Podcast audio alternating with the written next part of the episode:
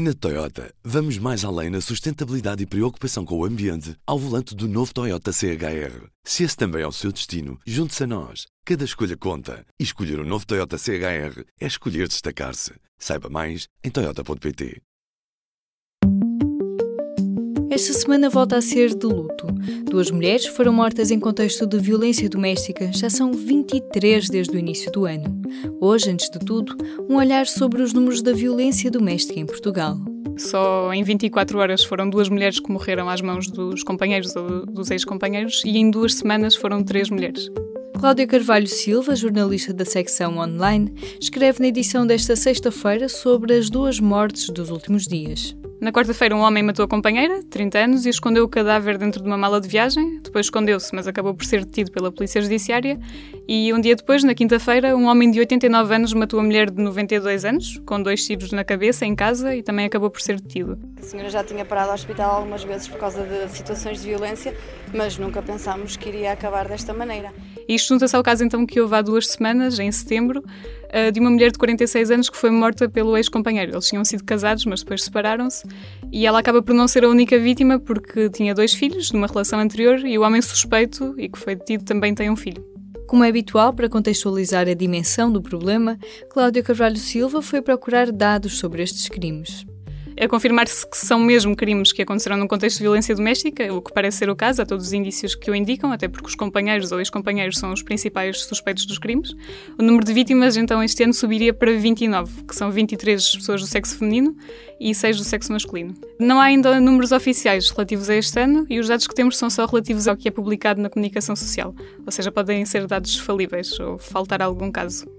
A Associação UMAR, por exemplo, tem um observatório de mulheres assassinadas que identificou 28 femicídios no ano passado, mas estes são apenas os que foram noticiados desta forma na comunicação social. Temos os dados oficiais do governo relativos a 2018, ao ano passado, que mostram que houve um total de 110 homicídios voluntários e destes 110, 39 são relativos a casos de violência doméstica, que não são só em termos de relações conjugais, mas também podem ser crimes que acontecem entre familiares, por exemplo. E de todos estes 110 homicídios, 60% das vítimas são mulheres e a maior parte dos agressores são homens. Os relatórios anuais sobre violência doméstica, elaborados pelo Ministério da Administração Interna de forma detalhada, permitem distinguir os crimes cometidos por companheiros e ex-companheiros, mas não apresentam os casos em que a consequência para a vítima foi a morte. Já os números do Ministério da Justiça, que especifica as condenações por homicídio em violência conjugal, não permitem saber em que ano o crime foi cometido.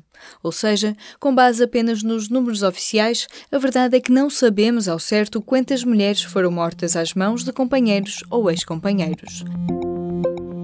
Rita Marques Costa, a nossa jornalista de dados, explica que estas estatísticas incompletas ou insuficientes distorcem a nossa visão da realidade.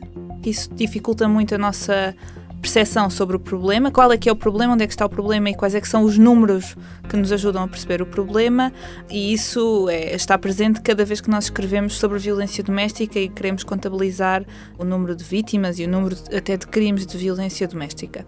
Em março, o governo nomeou uma comissão técnica multidisciplinar para a melhoria da prevenção e combate à violência doméstica. Foram consultados profissionais, técnicos e especialistas para compreender onde o país estava a falhar. No final de junho, a Comissão publicou um relatório onde propõe, entre outras coisas, uma série de indicadores estatísticos para perceber melhor o problema. São boas melhorias, mas que pecam por tardias.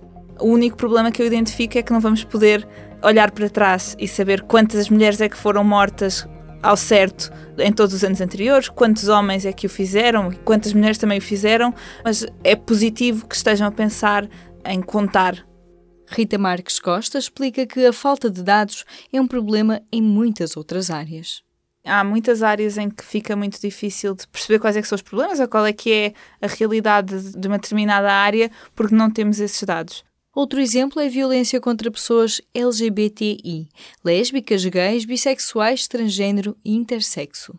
Um exemplo com que me deparei nos últimos dias é a questão da contabilização das agressões por homofobia, por exemplo. Houve um caso no início da semana, contactei a PSP, que me disse taxativamente que não fazem a contabilização dessa forma. Não sabem quantas agressões por homofobia que aconteceram no ano passado, no ano anterior e no ano anterior a esse.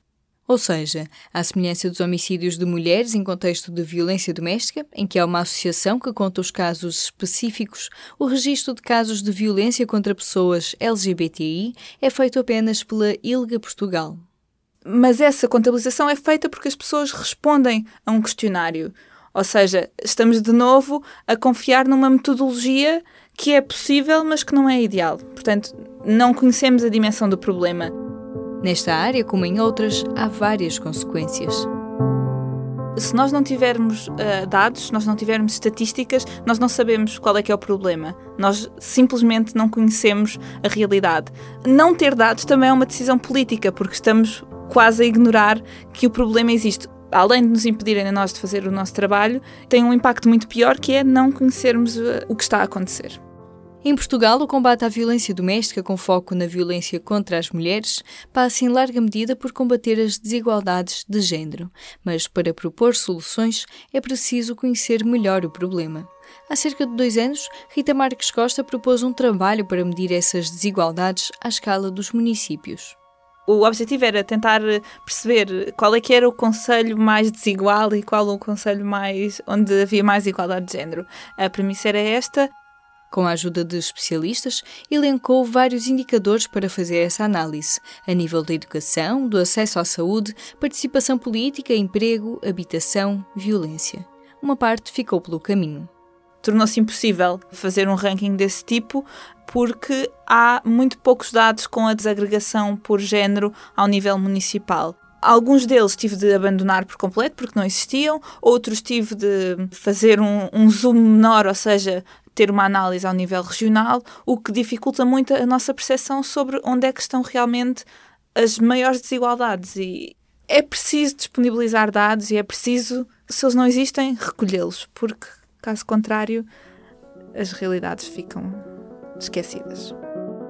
Esta foi mais uma edição do P24, que é também uma despedida da Rita, que segue para novas aventuras no universo dos dados. Por cá, na segunda-feira, Ruben Martins regressa às manhãs do podcast. Começa por trazer os resultados das legislativas deste domingo. Eu sou a Aline Flor. Bom fim de semana. O público fica no Na Toyota, vamos mais além na sustentabilidade e preocupação com o ambiente ao volante do novo Toyota CHR. Se esse também é o seu destino, junte-se a nós. Cada escolha conta. E escolher o um novo Toyota CHR é escolher destacar-se. Saiba mais em Toyota.pt.